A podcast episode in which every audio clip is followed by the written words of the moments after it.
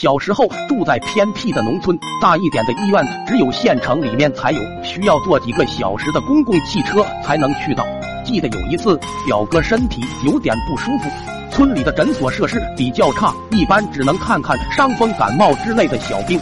于是表哥想要去县城医院看看，我也紧跟着他屁股后面，想去大城市见识见识。我们一路从村里坐几个小时公共汽车到了县城，进医院检查了一下，医生让表哥验验尿，表哥也是非常的配合，一直咕咚咕咚喝水。可是事与愿违，表哥就像被塞子堵住了一样，一直尿不出来。没有办法，一气之下拉着我就决定回家。到了汽车站里，表哥突然有了尿意，夹紧双腿，非常尴尬的看着我。我也突然明白他的意图，把手中的空水瓶给了他。